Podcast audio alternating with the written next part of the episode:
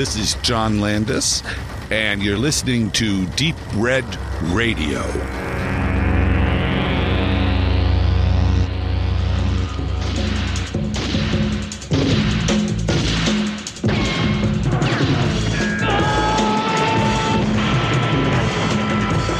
All right, let's get straight to the biscuits. Nazis are making their mark on Europe. Adolf Hitler wants to take the world and keep it all for himself. Hitler's days are numbered because Danger 5 are on the case. Get your fascist mouth away from me! You hit the woman! I hit a Nazi. Scouring the furthest corners of the globe to unravel Hitler's most sinister plans. Now it looks like Hitler is using the bullion winnings from his casino to rearm the entire German army with superior golden superweapons made of gold. Ilsa was married to Rommel. I've been married to things a lot scarier than Nazis, my friend. Marriage is a waste of time if you ask me. As long as this is intact, any organism as a crystal implant is completely under our control. Und ich lade die Alliierten gerne dazu ein, ihn hier so weit unten zu finden. Well, I guess you have no more mutants left for them to fight. You may as well pardon them. Oh, I'll pardon them. I'll pardon them each in the face with my gun. Wait! Don't! Теперь император использует это место для зомбирования людей. Здесь они превращают их в солдат-роботов. Такер. Domo arigato. Danger 5 is armed with a cast of powerful newcomers. David Ashby as Jackson. Aldo Mignone as Pierre. Sean James Murphy as Tucker. Natasha Ristich as Ilsa. Amanda Simons as Claire. And Carmine Russo as Adolf Hitler.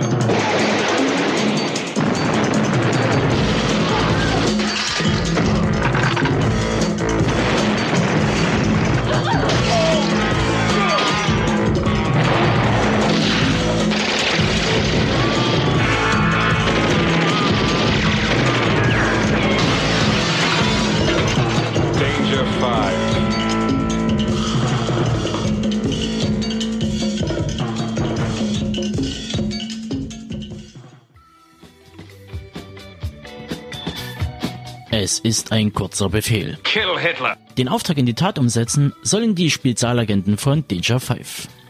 Das fünfköpfige Team der Alliierten macht sich auf die Suche, um den Führer des Dritten Reichs zur Strecke zu bringen. Einfacher gesagt als getan. Hitler schützt sich nicht nur mit Supersoldaten, sondern schickt auch noch Kampfroboter und Nazi-Dinosaurier in den Kampf. Doch das alliierte Team gehört nicht umsonst zu den Besten seines Fachs und so entspinnt sich eine rasante Verfolgungsjagd um den Globus. Danger 5 ist mit seinen vielen absurden Einfällen so dermaßen over the top, dass der Betrachter manchmal den Überblick über das kunterbunte 60er Jahre Retro-Spektakel verliert. Alles ist gegen den Strich und auf Dresch gebürstet und nimmt sich zu keiner Zeit ernst. Wem sogar Machete und Iron Sky zum Mainstream sind, der findet hier, was er braucht. Die Mixtur aus Inglourious Bastards, Austin Powers und Schirmschaum und Melone hebt die Serie komplett aus dem Meer der aktuellen Produktion heraus. Inszeniert wurde die Show von Dario Russo unter der Leitung von Schöpfer und Danger 5 Mitglied David Ashby, aka Jackson, den ich mit einigen Fragen gelöchert habe. Aber vorher gibt es noch ein paar Facts auf die Ohren.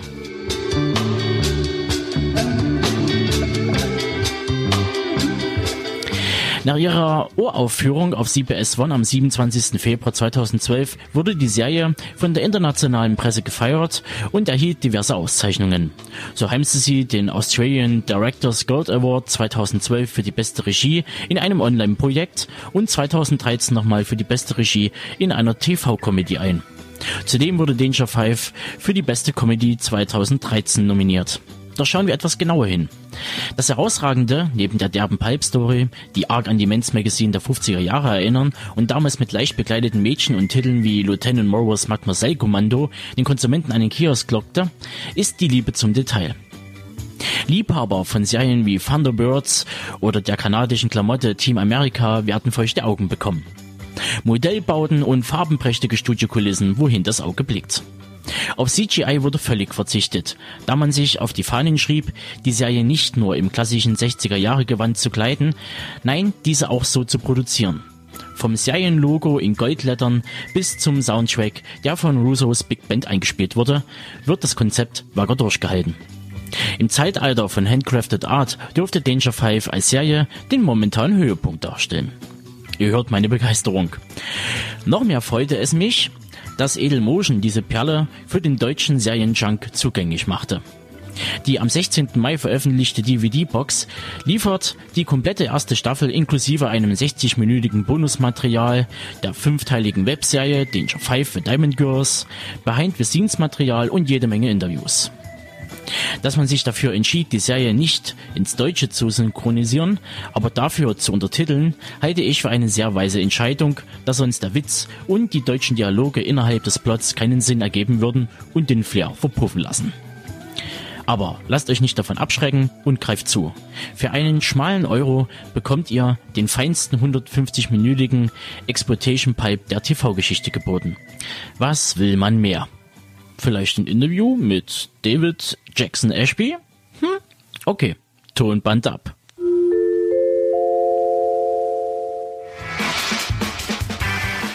Hallo David, ähm, schön, dass du für ein kurzes Interview Zeit gefunden hast. Wie ich bereits hörte, befindest du dich nach einem kurzen Auftritt auf dem Fantastic Fest in den Staaten, momentan in Europa. Was verschlägt euch hierher? Promotion, Inspirationssuche oder beides? Guten Tag. uh, thank you uh, for having me. It's, uh, it's a pleasure to be on your radio station. Um, I really appreciate it. Um, I'm actually not in Europe. I'm uh, in, in Australia, back at home. But uh, Dario and his partner Noemi have uh, travelled to Europe for a holiday, and um, not so much for inspiration, just you know for good times. They're currently in Italy. they are going to go to Germany. I actually don't know when, but you know if you guys are looking around, I'm sure you'll find them. But uh, Dario is also going to go to Wales um, to the Abertoir International Horror Film Festival, where we're having uh, the European premiere of uh, Danger 5 Series 2. So if any of you guys are listening, uh, check it out. Travel to Wales by car um, or any means necessary because it's uh, you'll have one of the first glimpses of the new show. Für alle da draußen, die Danger 5 gerade nicht auf dem Schirm haben, wie würdest du dieses oder dein Format beschreiben? Uh, well, Danger 5 is an action adventure comedy series about a group of international super spies banded together to kill Hitler during World War II. Except uh, World War II looks and sounds like 1960s and 1970s TV and cinema. Um, it's very silly, and to be perfectly honest, we have no idea how it exists and how we got financing for it because it's completely bizarre. But again, I suppose bizarre is very subjective. Beim ersten Schauen von Danger 5 befällt mich ein schönes und nostalgisches Gefühl. Es kommt mir so vor, als ob man die Serie schon hundertmal gesehen hat, aber dennoch wirkt sie frisch und unverbraucht. Ich musste unweigerlich an äh, Austin Powers, Thunderbirds oder The Man from Uncle denken. Wieso habt ihr euch, also du und Dario Russo, dafür entschieden, die Serie in die 60er Jahre zu verlegen. Und wie habt ihr CBS One davon überzeugen können? Well, uh, the main inspiration for the show came about from our love of men's adventure magazines. Um, men's adventure magazines were Playboy before Playboy, and they were predominantly around between the 50s and 70s. And um, they're American, uh, full of cigarette propaganda, and had these sort of fictionalized uh, accounts of World War II and you know hyper misogynistic uh, articles and whatnot. But uh, anyway, these magazines had uh, these uh, hyper 60s um, artwork covers, all painted, and um, that feature scenes of like uh, like some sort of GI saving uh, some sort of 60s buxom babe in a dungeon full of Nazis and Nazi guerrillas, and it's ridiculous. It's inherently ridiculous. And so we saw these, and we thought, hey, let's turn this into a live action show. And since the artwork is all 60s, we realised we could couple it with our uh, love for 60s and 70s um, TV and cinema. So, you know, big inspiration is Thunderbirds, as you said, and The Man from Uncle. Also love The Prisoner, uh, James Bond movies, uh, Godzilla, um, even like uh, new, new Hollywood sort of stuff. So, um, you know, Coppola, Cimino, Scorsese, uh, you know, all that sort of stuff. And uh, so we took from here and there and mashed it all together and we came up with uh, Danger 5. Okay. Ähm, die Show bietet so viele aberwitzige Ideen und Momente, dass man glauben könnte, die Skripts sind in einer Bierlaune entstanden. Wie muss man sich bei euch die Entwicklung von der Idee zum fertigen Drehbuch vorstellen und wo liegen eure Einflüsse?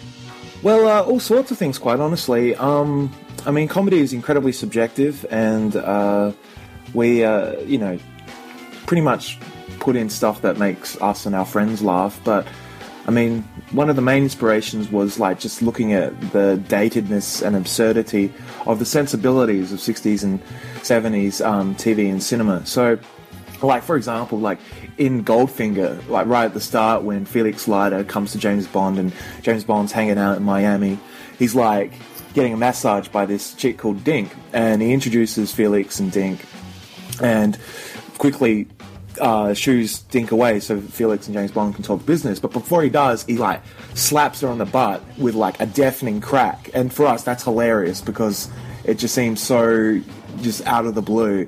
So we tried to think of those key moments and put them into the show. The other thing as well is when we uh, were coming up with the show and uh, the, the whole production of the show, rather, we wanted, we had the sensibility that if we were to go back in time to the 1960s and we got to make a TV show, uh, Danger 5 would be it. And what that means is that uh, we'd follow um, the rules and the styles of the time. So, you know, all the way down from production to performance. So, you know, performance is really stilted. Um, you know, it's the productions are blatantly sets. You know, the lighting is very heavy and colourful. Um, but all that sort of stuff adds up because we want people to point at it and laugh at it, laugh at the show because we think that's the that's the, the biggest draw card. Pretty much our emulation of um, datedness, if you will. Um nochmal auf Thunderbirds zurückzukommen, soweit ich sehen konnte, stammen die meisten Effekte eher von der alten Schule. Seien es die Kulissen, Modellbauten oder die Hunde. Warum habt ihr euch eigentlich die Mühe gemacht, alle Effekte per Hand zu gestalten, als auf die übliche CGI zurückzugreifen? Wo liegt für dich die Faszination darin? Well, exactly. I mean, we uh, you know wanted everything to be real and handmade because um, we sort of you know are against CGI, in, a, in the sense that we're completely oversaturated by it in like even in, in film and TV today. And back then in the 60s, they of course didn't have computers. Well, I guess they did, like like HAL from 2001 or like ridiculous Area 51 computers. But anyway, we, we wanted to, you know, make puppets because in the 60s they used puppets, and we wanted to make miniatures because in the 60s they used miniatures. And, um, you know, there's, there's a nice, you know, uh, romanticism towards, you know, handcrafted uh, props and uh, effects because, you know, even though the dogs, uh, as featured in the first episode of Series 1, made by Bluey Byrne, uh, you know, were like made out of kangaroo fur and blatantly fake, there's a sense to, of life to them because you can touch them. You know, just like like the T Rex in Jurassic Park, it looks so real because it is real, and you can, you know, if you were on set, you could physically touch it, and in a way that sort of taps into, um, you know, uh, the, it adds to the suspension of disbelief. But also, they are all these effects are ridiculously shoddy and hilarious. So you know, it was again another avenue for comedy. You know, because as I said, we want to we wanted uh, people to laugh at every uh, facet of the show. Kommen wir kurz zum Cast von Danger 5. Für uns hier in Deutschland, Europa, seid ihr alle unbeschriebene Gesichter. Wie hat sich das Casting gestaltet und wie wurde die Auswahl getroffen? Well, uh, the cast. Um, Well, Aldo Mignone, who plays Pierre, uh, he's from our town, Adelaide, um, in South Australia, and um, we wrote Pierre um, for Aldo, um, and so that was easy enough. I mean, I wanted to be in the show, so we wrote Jackson, um, and uh, but for the characters of Ilsa, Claire, and Tucker, we had no idea. Um, Tucker was very sort of easy uh, to cast, and we were quite lucky, lucky because we essentially wanted a Richard Burton type uh, actor or somebody who would look good in a cigarette commercial. And we came across uh, Sean James Murphy's um, uh, headshot. And so we just pretty much hired him off that. And then, you know, we had the audition process and saw him. Uh, Natasha Rishtik, who um, uh, plays Ilsa, she just came into our production office, um, which was in the, the old South Australian Film Corporation and she was there uh, on uh, on another gig, and she just knocked on the door and saw us, and we just you know instantly talked to her, and she just seemed fit and fantastic, and yeah, so she was hired, and uh, the last person uh, to get cast was actually Amanda Simons. Um, we had a pretty hard time uh, looking for Claire in Australia, and but uh, our casting agents, um, Angela Heasom Casting, managed to find Amanda Simons, who was fantastic. Um, but of course, actually, the most hilarious story is Hitler, which of course is Carmine Russo, Dario's dad. And when we were coming up the show, we were, we were joking around like who would actually play Hitler. And um, as a joke, we got um, Carmine's passport photo, uh, Carmine's passport photo, and put it in Photoshop, and we like drew in like a, uh, like a moustache and the, the, the, the fringe that Hitler has, and we thought it was hilarious, and we showed Carmine, We're like, Carmine, would you want to do this? He was like, yeah, yeah, yeah, well, all right. And pretty nonchalant about it. And um, we also thought it'd be um, hilarious to those who have seen our, uh, our old project, Italian Spider Man, um, and because uh, Carmine and myself are in that. And Carmine plays uh, uh Professor Bernardi, and so if people saw Italian Spider-Man and went on to see Danger Five, they'd, you know, recognize uh, the, you know, the duality, if you will, of the characters. But yeah, Die Nazis in Danger 5 sprechen in der Originalversion Deutsch und das sehr genau und deutlich, anders als in anderen englischsprachigen Projekten. Die deutschsprachigen Dialoge wurden auf Schauspieler synchronisiert. Wer waren diese Synchronsprecher? Eventuell deutschsprachige Australier? Und warum wird in manchen Episoden besonders viel Deutsch gesprochen und in anderen weniger? Findet das Publikum den Klang der Sprache interessant, witzig oder geht es euch primär um Authentizität? Well, uh, the main um, German speaker in our show is uh, an Austrian actor named Andreas Sobik, and he voices Hitler and a host of other uh, German uh, characters in uh, both seasons of the show. Um, he's from Vienna, and uh, he is a fantastic actor and a fantastic voice actor, and um, he was able to switch dialects. for the German language, like he did the Swiss accents, uh, the Austrian accents and little, little uh, idiosyncrasies in the language that we wouldn't have picked up. Um, and uh, of course, all the other little German bits and pieces. I mean, the other times, the, the other actors who did it, Dario did a lot of voice work for the show. Of course, he voiced uh, Colonel Chestbridge and is a fantastic voice actor in his own right. And he's uh, actually really good at um, uh, speaking languages. And so he and, and pronunciation. So um, he did a lot of German. Um, another guy, Tilman Vogler, who uh, is one of our dear friends' uh, boyfriends, who was uh, on set at the time, he actually uh, wears the Chestbridge outfit, and he also is in the first episode, I think, where he plays like the dance choreographer who shoots himself, and so that's Tillman, and um, he's German, um, but he didn't do didn't do a lot of voice. But yeah, it was mainly Andreas, and There's probably somebody else, but I can't remember them right now. Kommen wir zu einer heiklen Frage, zumindest hier in Deutschland. Das Dritte Reich und der Humor. Ihr nehmt ja die Thematik Drittes Reich auf die Schippe. Wie kam das beim australischen und beim weltweiten Publikum an? Gab es Probleme oder verstand man den Witz dahinter? Well, uh, there was no real problem with uh, using the Third Reich and World War II and making fun of all the Nazis because, I mean, we just stayed away from the obvious um, atrocities of uh, the Nazis, and you know, it's not funny.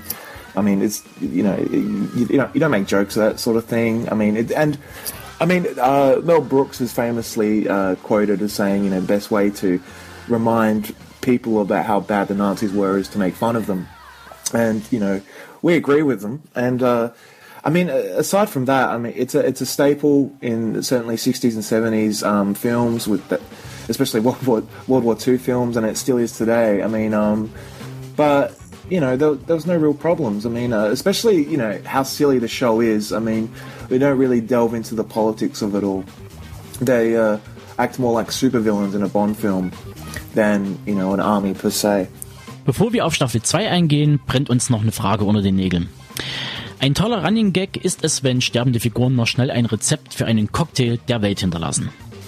Wie kam es zu dieser grandiosen Idee und habt ihr euch die auch mal gemixt und wenn ja, kann man die überhaupt trinken? well, I actually can't remember who um, came up with the, the cocktail joke thing. Um, essentially, we were coming up with um, reoccurring jokes in every episode of the first series, like Hitler jumps out of the window, um, there's a product placement at the end of it, Claire gets captured by the Germans, all like all that sort of stuff. And we thought of this silly idea that what if um, Pierre who you know ha knows people all around the world, uh, and they consequently die, and they give them they impart uh, a cocktail recipe, and for some reason, yeah, uh, audiences seem to really like that. I mean, for us, we sort of got over it, and that and they were really hard to write, strangely enough, because um, you know we're just trying to come up with stupid names for cocktails. I think. Uh, Fruit and Carmen was the last one, and that was scraping the bottom of the barrel uh, very sufficiently. Um, but uh, yeah, uh, we had, actually I should say that we never tested any of these cocktails. We just made stuff up essentially, and the hope that sound uh, we made up recipes that we hope sounded good. Um, we've heard uh, through you know fans online that they have tried some of them and they have liked them, which is completely bizarre. But uh, each to their own.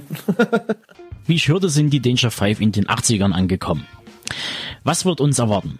Gibt es gravierende Einschnitte im Ensemble?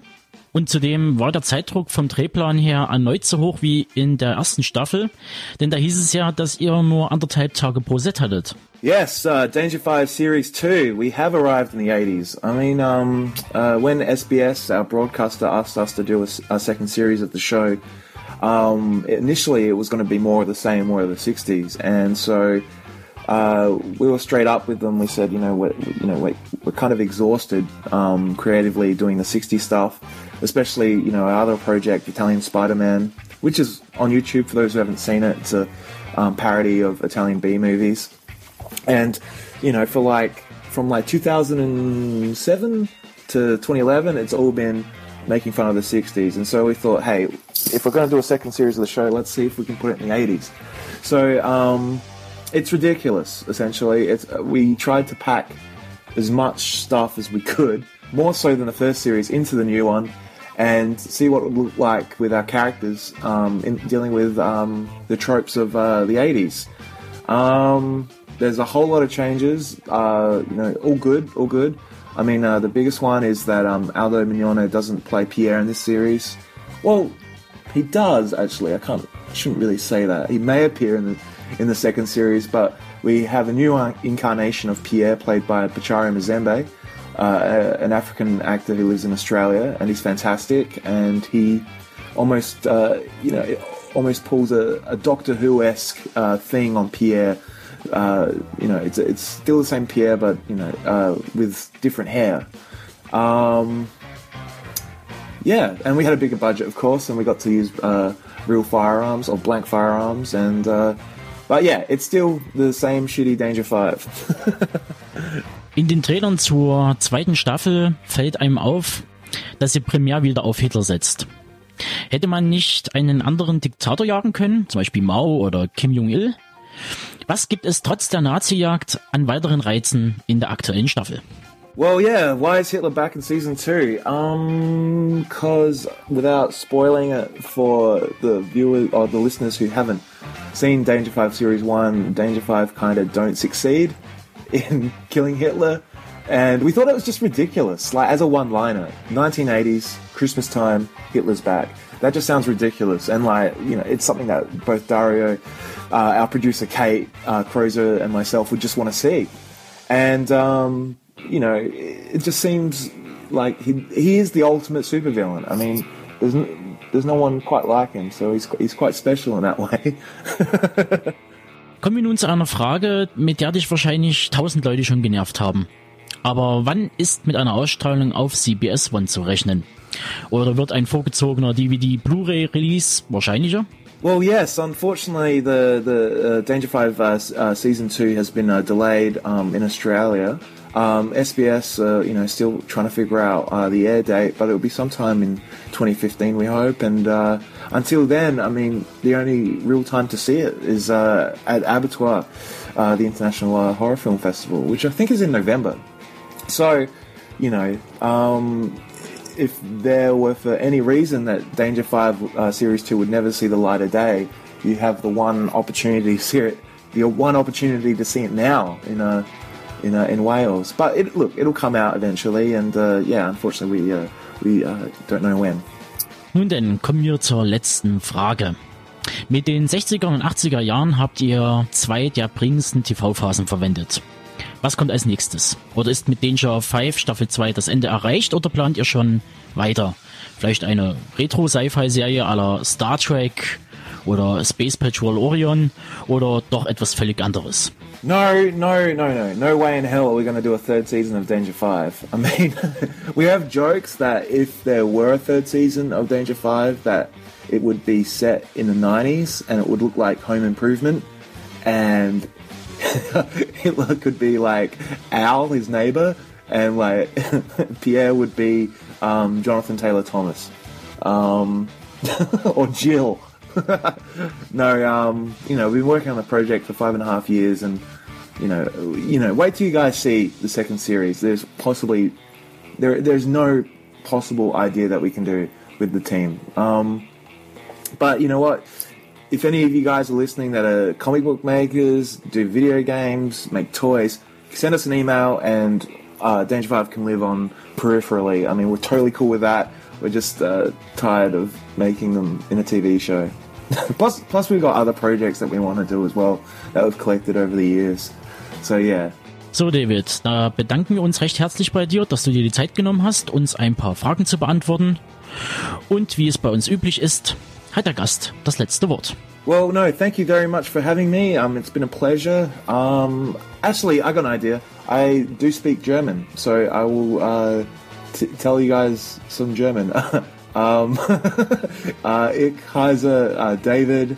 Uh, ich uh, 27 Jahre alt. Um, uh, auf Wiedersehen. Thank you so much. Thank you. Bye bye.